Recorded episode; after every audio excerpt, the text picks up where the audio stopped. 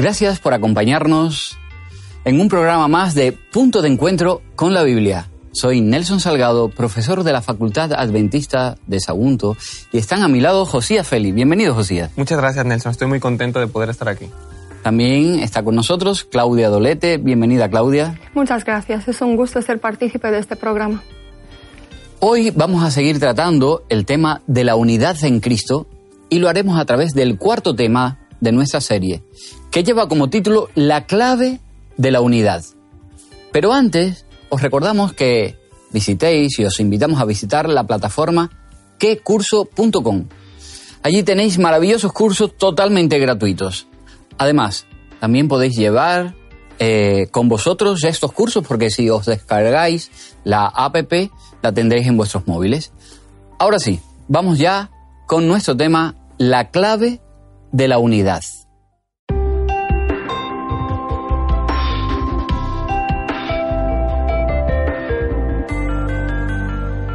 dándonos a conocer el misterio de su voluntad según su beneplácito, el cual se había propuesto en sí mismo de reunir todas las cosas en Cristo, en la dispensación del cumplimiento de los tiempos, así las que están en los cielos como las que están en la tierra. Efesios capítulo 1 versículos 9 y 10. Éfeso era un importante centro comercial de gran influencia en Asia Menor. La iglesia de Éfeso estaba formada por judíos, gentiles y gente de todos los ámbitos sociales. Una feligresía tan diversa podría haber sido tan propensa a conflictos como el mundo en el que vivían. Por lo tanto, la preocupación de Pablo por la unidad entre los seguidores de Cristo es el tema central de su epístola a los Efesios. El concepto paulino de unidad tiene dos dimensiones. La unidad de la Iglesia, donde judíos y gentiles se reúnen en un solo cuerpo, Cristo y la unidad en el universo en el que todas las cosas en el cielo y en la tierra encuentran su unidad suprema en Cristo. La fuente de esta unidad, por supuesto, es Cristo. La expresión de Pablo en Cristo o con Cristo se usa muchas veces en esta epístola para mostrar lo que Dios ha efectuado por nosotros y por el universo mediante la vida, la muerte y la resurrección de Jesús. El propósito principal de Dios en el plan de la salvación es reunificar todas las cosas por medio de Cristo. Esta unidad recién se manifestará plenamente al final de los siglos. Así que, para comenzar, según Efesios, el, Efesios capítulo 1, ¿qué motivos tenemos para alabar a Dios? ¿Qué nos dice el libro de Efesios? Pablo en su epístola a los Efesios lo que hace es, en, unos versículos, resume muy bien cuáles son las razones principales por las que tenemos que alabar a Dios. Y hace una oda al plan de Dios. Es, impresionante el resumen que hace la síntesis. Él empieza diciendo, alabado sea Dios y el Padre nuestro, Señor Jesucristo, que en Cristo nos bendijo, ¿no? Nos habla primero que nos bendijo, pero ¿cómo nos bendijo? Cristo nos bendice porque Él nos elige incluso antes de que nosotros lo eligiéramos. Y aquí hay un conflicto, ¿no? Porque más adelante se mencionará que Él nos predestinó para ser sus hijos adoptivos. Es una palabra clave, adoptivos por Jesucristo. Y muchas personas piensan, incluso una corriente teológica desarrolla que Cristo ya nos ha predestinado, que no podemos elegir, que estamos ya forzados y que ya Él sabe quién no y quién sí, ¿no? Y que esas personas se salvarán y las otras no. Y no es así. Lo que pasa es una acción de amor. Es muy bonito que Dios nos elija a todos, porque lo que hizo Dios es elegir a todos, a cada ser humano que ha pisado esta tierra, lo ha elegido para ser salvo. Por lado, la libertad, para que Él decida responder esa elección, esa decisión de Dios de ir por Él, de salvarlo, de amarlo, de quererlo, de adoptarlo. Él conoce, por supuesto, en su sabiduría quién va a ser salvo y quién no. Pero Él nos ha elegido, Él nos ha amado, Él ya ha dado a su Hijo Jesucristo para la salvación de todos. Pero ¿qué de nosotros? ¿Aceptarlo o no? Entonces es una cuestión de gratitud hacia Él, de alabanza, de decir gracias, porque tú nos elegiste, porque tú dices a tu Hijo, porque en Cristo somos salvos, porque somos adoptados. Y esta cuestión es muy importante porque los gentiles que no, veían del, que no venían del pueblo de Dios, del pueblo de Israel, fueron adoptados. Pablo en otro momento mencionará que fuimos injertados. Somos adoptados en la misma familia universal del cristianismo, de la familia de Dios, del pueblo de Dios. Entonces, es un motivo para agradecerle. Ese gran misterio, como Pablo lo dice muy bien en estos versículos, que a veces no entendemos la salvación, ese gran amor de Dios que dio a su Hijo, que lo planeó todo desde el principio, que nos eligió a una humanidad caída, que incluso sabía que lo iban a rechazar, aún así nos eligió. Fíjate nada más hasta dónde llega el amor de Dios, que nos elige a pesar de saber cómo iban a acabar las cosas. Él dice, no importa, yo lo voy a intentar y voy a dar todas mis fuerzas para que todas las personas sean salvas. Y ojalá en nuestras casas, en donde nos escuchen, puedan sentir estas palabras en el fondo de su corazón y sepan que Dios nos ha elegido y en nosotros queda elegirlo a Él o elegir la vida o elegir la muerte. Pues sí, queridos amigos, la verdad que son buenas nuevas y especialmente debemos sentir gozo, debemos alabar al Señor también porque el Señor nos ha elegido a todos los seres humanos para ser salvos. Así que eres un privilegiado, somos privilegiados por esa elección que ha hecho el Señor.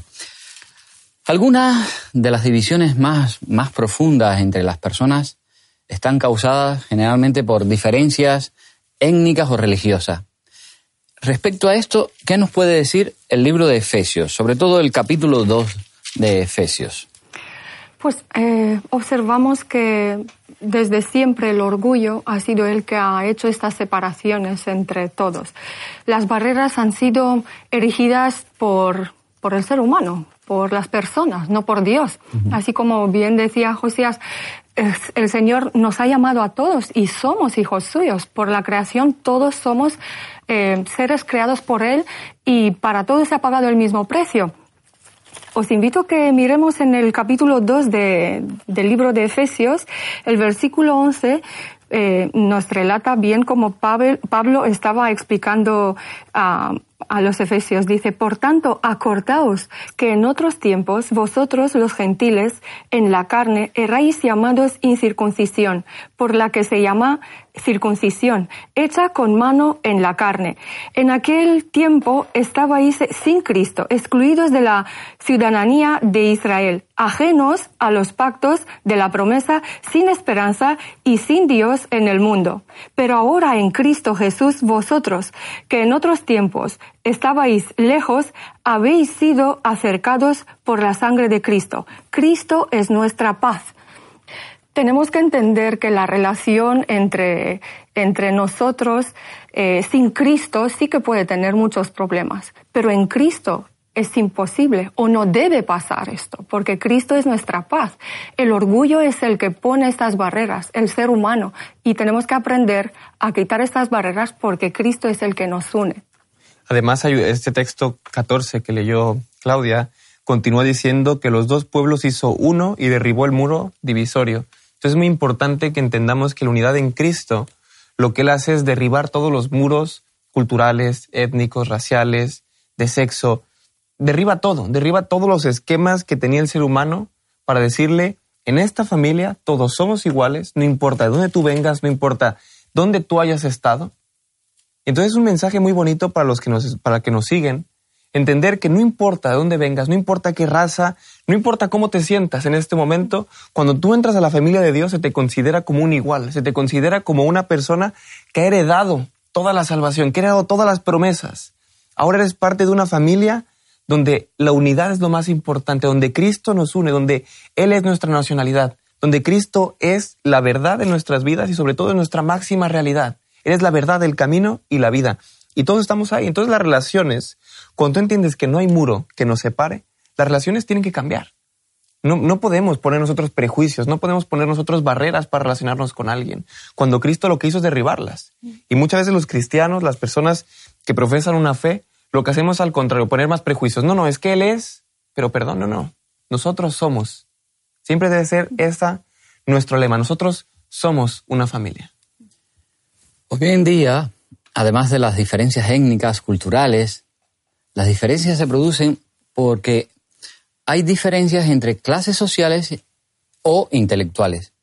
¿De qué modo debemos afrontar esa realidad basándonos en lo que nos dice el libro de Efesios, sobre todo en el capítulo 4? Claro.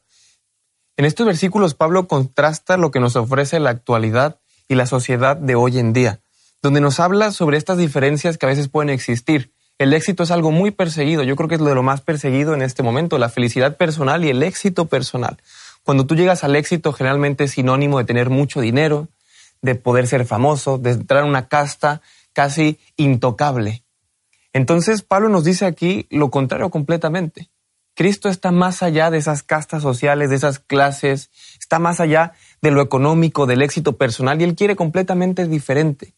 Entre más tengas, entre más arriba llegues, Él quiere que tú seas el primero en servir, y no al revés, como nos propone la sociedad. Esos textos dicen, yo preso en el Señor, os ruego que andéis como es digno de la vocación que fuisteis llamado, con toda humildad, mansedumbre y paciencia, soportándonos unos a otros en amor, solícitos en guardar la unidad del Espíritu, en el vínculo de la paz. Hay un solo cuerpo y un solo espíritu. Y Pablo aquí es muy visual, diciendo hay un solo cuerpo. No importa si tú estás arriba o abajo, la única que es la cabeza es Cristo. Cristo es la cabeza de este cuerpo, de esta familia. Por tanto, tienes que comportarte con humildad, tienes que comportarte con mansedumbre, entendiendo que todos somos iguales. No importa que tengas más o tengas menos. Incluso el Señor dirá que los que tienen menos son los que considera más. Y dice, cuidado, no te enaltezcas porque serás humillado. Humíllate y serás enaltecido. Y es un texto precioso que contradicen completamente lo que la sociedad nos propone. Y qué bonito sería si nos comportáramos de esa manera. Si en la iglesia cuando entraras parecería que de repente no existe nada de esas cosas que lo único que hacen es dividirnos. Que no hay nadie intocable, que no hay nadie a la que no se pueda llegar, sino que en Cristo todos somos humildes, mansos, pacientes y que nuestras relaciones nos soportamos, nos amamos no un tolerar que a veces lo hacemos hasta obligado, sino que nos amamos realmente. Hasta las últimas consecuencias decidimos amar a nuestro prójimo. Si bien es cierto que la salvación es un regalo que se ofrece a todos los que quieran aceptarla, también lo es que hay algunos dones espirituales que el Señor otorga a determinadas personas con un propósito especial. Así que según Efesios 4, pero a partir del versículo 11, ¿Qué dones de liderazgo le ha dado Dios a la iglesia y cuál es el propósito de esos dones que él ha repartido? Vamos a leerlos. En el versículo 11 se nos explica que él mismo dio a unos el ser de apóstoles, a otros profetas, a otros evangelistas y a otros pastores y maestros, a fin de perfeccionar a los santos para desempeñar su ministerio para la edificación del cuerpo de Cristo, hasta que todos lleguemos a la unidad de la fe y del conocimiento del Hijo de Dios, a un estado perfecto, a la madurez de la plenitud de Cristo. Con este propósito se han dado todos estos dones y la unidad en Cristo entendemos que no anula la individualidad de nadie, es más, son complementarios. Cada uno eh, tenemos una, algunos nacemos con algún don, ¿no? O alguna pasión por algo, ¿no? Como es la música. En el momento que uno lo utiliza para el Señor, la música puede ser un don precioso que puede ayudar y, levantar a las personas que están en malos momentos, en algunas eh, circunstancias de la vida. Yo recuerdo en, cada uno pasamos ¿no? momentos más nublados o momentos más resplandecientes en nuestra experiencia de fe, pero yo recuerdo un momento mm, muy bien, como si fuera ayer, eh, cuando necesitaba estar eh, apoyada o cuando necesitaba entender algo, escuchando una sola canción se me abrió un campo visual de las cosas que no pensaba que una melodía, que una canción, que unas palabras te pueden ayudar tanto. Igual con la maestría, igual con el apostolado. Estamos, eh, el, Espíritu Santo nos regala todos estos dones para ayudarnos los unos a los otros, para hacer una unidad, pero cada uno con su personalidad y con su individualidad. Algo muy importante a destacar es que eh, anteriormente dice, ¿quién es el que da? Estos ministerios? ¿Quién es el que lo otorga? Dice, el que descendió es el mismo que también subió sobre todos los cielos para llenar todo el universo. Y dice, él mismo dio unos dones. hay veces que nos gustaría como seres humanos nosotros repartir los dones, ¿no? Decir, bueno, tú sí, tú no, bueno, él tiene dinero, bueno, él está en una buena posición política, a él le damos este ministerio, le damos el otro, pero no es así. Dios da. Dios es el que da, Dios es el que escoge. El Espíritu Santo elige a quien dar estos dones, estos ministerios. Y nosotros lo que hacemos es reconocer como iglesia en unidad de que Él se le ha dado el don de liderazgo, que nos lleva como pueblo, que nos dirige, que nos ilustra. Y por eso es que nosotros como cristianos nos preparamos y reconocemos a las personas. Y en este momento otra vez se derriban todos los muros. No importan los prejuicios, no importa la raza, no importa el sexo, no importa nada, porque el que escoge es Dios. Y Dios es el que dicta quién es el que tiene la obra del ministerio. Nosotros no debemos de poner prejuicios ante lo que Dios da y estos dones debemos de reconocerlos. Y dice que por medio de, de ellos llegamos todos a la unidad de la fe hay que ponerlos a trabajar. Estos dones no son para que uno se enaltezca o que los utilice de una manera Además, el texto es claro, para la edificación del cuerpo de Cristo. O sea, si queremos que la iglesia mm, salga adelante, sea una iglesia triunfante, una iglesia que, que marche bien, tenemos que poner en práctica estos consejos. El cristianismo, más que religión, es relación une al hombre con Dios a través de la relación. La relación está basada en el amor a Dios y el amor a los demás. No podemos tener una relación profunda con Dios sin una relación que tenga un impacto en las otras relaciones que tenemos a nuestro alrededor con los demás. Así que, ¿cómo debemos aplicar esto en base a lo que nos dice Efesio, pero ahora ya en el capítulo 5? ¿Cómo nos gustaría que muchas veces lo que leemos en la Biblia o lo que hacemos en la iglesia solo afectara a ese momento, a ese momento que leemos? Y no es así.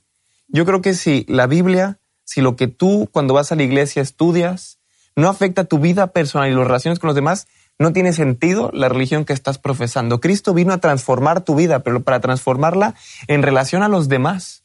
Para que como iglesia, como vimos en los capítulos anteriores, pudiéramos pudiera la sociedad conocernos cuando estuviéramos unidos y amándonos. Entonces Pablo da unos consejos tremendos, importantísimos. Mirad con cuidado cómo andáis, no como necios, sino como sabios.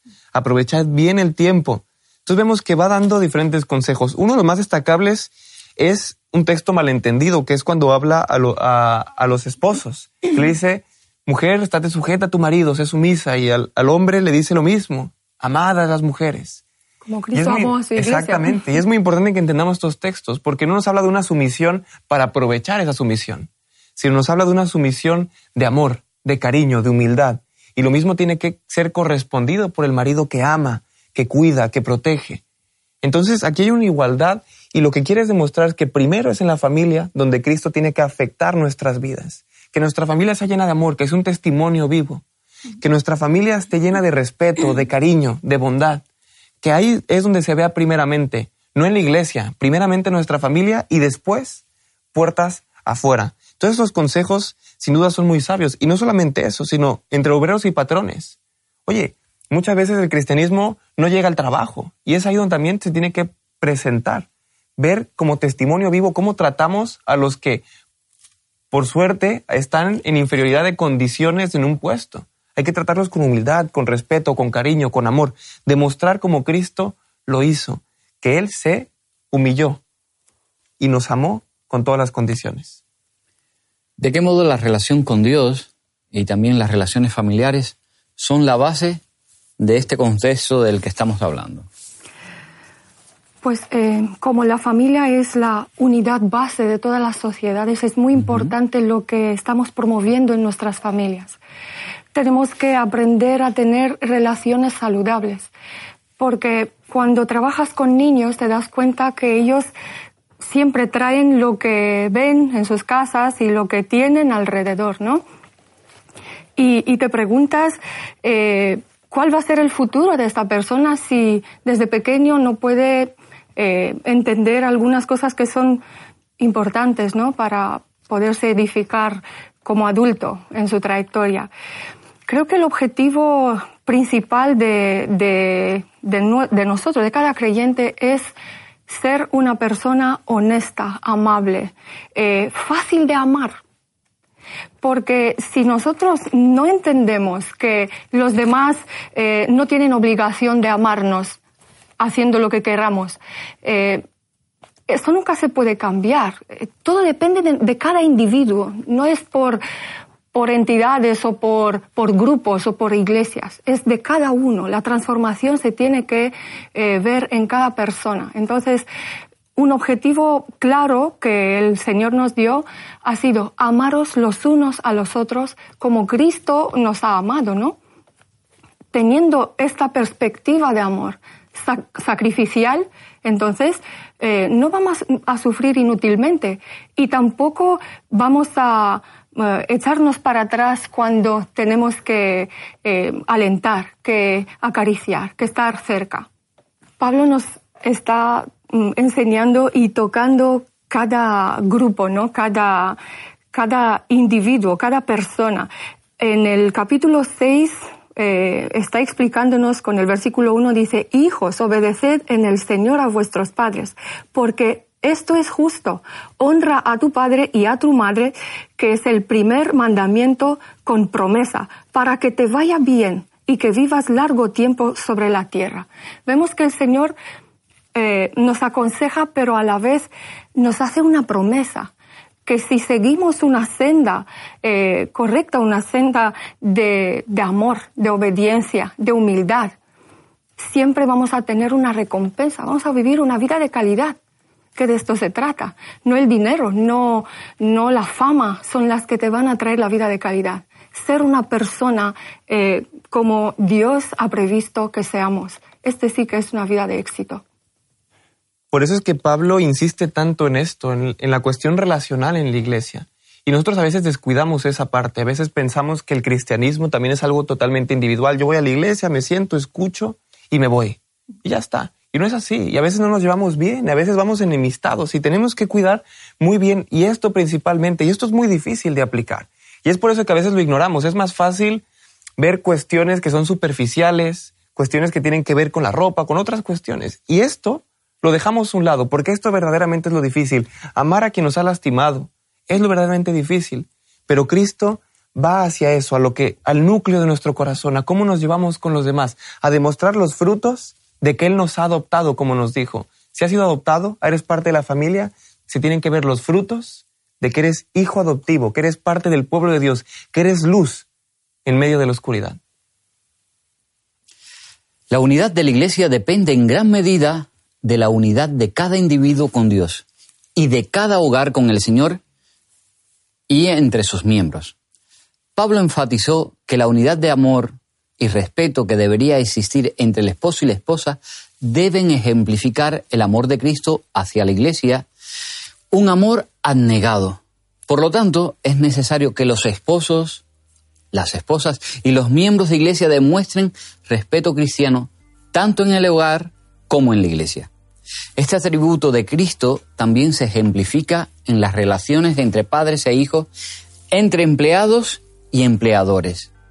El tipo de respeto, armonía y paz que debe impregnar nuestro hogar también debe impregnar el resto de nuestra vida. Vamos ya con nuestro resumen en tres puntos. No podemos tener una relación profunda con Dios sin que esa relación tenga un impacto en las relaciones que tenemos con los demás. Nuestra relación personal con Jesús, a través de la oración y del estudio de la Biblia, permiten al Espíritu Santo transformar nuestro carácter a imagen del de Cristo. Es a través de la contemplación de la vida y el carácter de Jesús como podremos ser transformados y capacitados para amar a los demás y vivir en armonía y unidad. En su epístola a los Efesios, Pablo da muchos consejos sobre lo que significa para los cristianos estar en Cristo. La salvación en Jesús transforma nuestra vida de forma práctica. El Espíritu Santo transforma poco a poco a través de la contemplación de la vida del Maestro. Así nuestro carácter se va modificando a semejanza del suyo. La vida adquiere una nueva perspectiva y por fin aprendemos a amar como nuestro Dios desea. Todas nuestras relaciones humanas, familiares, sociales, laborales incluidas las relaciones entre hermanos de iglesia, se transforman por el poder de Cristo actuando en nuestra vida. Esa transformación es crucial para que haya unidad. Y con esa idea nos despedimos por hoy, queridos amigos. Pero ya sabéis, os esperamos en el próximo programa Punto de Encuentro con la Biblia. Gracias por estar ahí. Por supuesto, si deseáis estudiar la palabra de Dios o deseáis tener una Biblia o un libro, El conflicto de los siglos de Elena de White, podéis enviar vuestra petición a través de hola.hotmedia.es. Podéis escribirnos y os haremos llegar gratuitamente cuanto deseáis. Hasta el próximo programa. Amigos, que el Señor os bendiga. Cristo no reconocía distinción de nacionalidad, clase social o religión. Los escribas y los fariseos querían acaparar todos los dones del cielo en favor de su nación, con exclusión del resto de la familia de Dios en el mundo entero. Pero Jesús vino para derribar toda barrera de separación. Vino a mostrar que el maravilloso don de su misericordia y de su amor, como el aire, la luz o la lluvia que refresca el suelo, no conoce límites. Por su vida, Cristo estableció una religión sin castas, merced a la cual judíos y paganos, libres y esclavos, hombres y mujeres, quedan unidos por un vínculo fraternal de igualdad delante de Dios. Ningún exclusivismo influía en sus actos. No hacía ninguna diferencia entre prójimos y extraños, amigos o enemigos. Su corazón era atraído hacia toda alma que tuviese sed del agua de vida.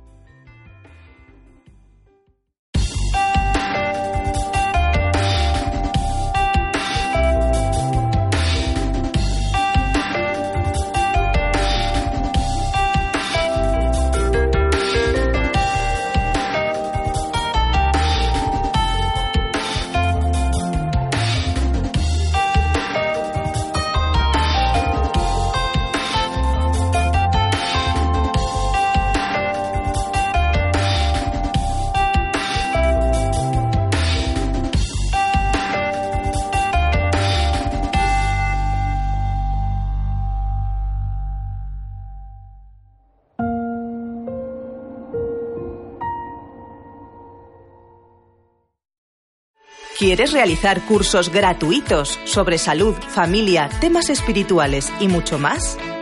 Entra ahora en quecurso.com y disfruta de cursos tan interesantes como La verdad en dos minutos, Salud y vida, Embarazados, Frente al dolor, A través del Apocalipsis o Valores de siempre, entre otros. Recuerda, quecurso.com.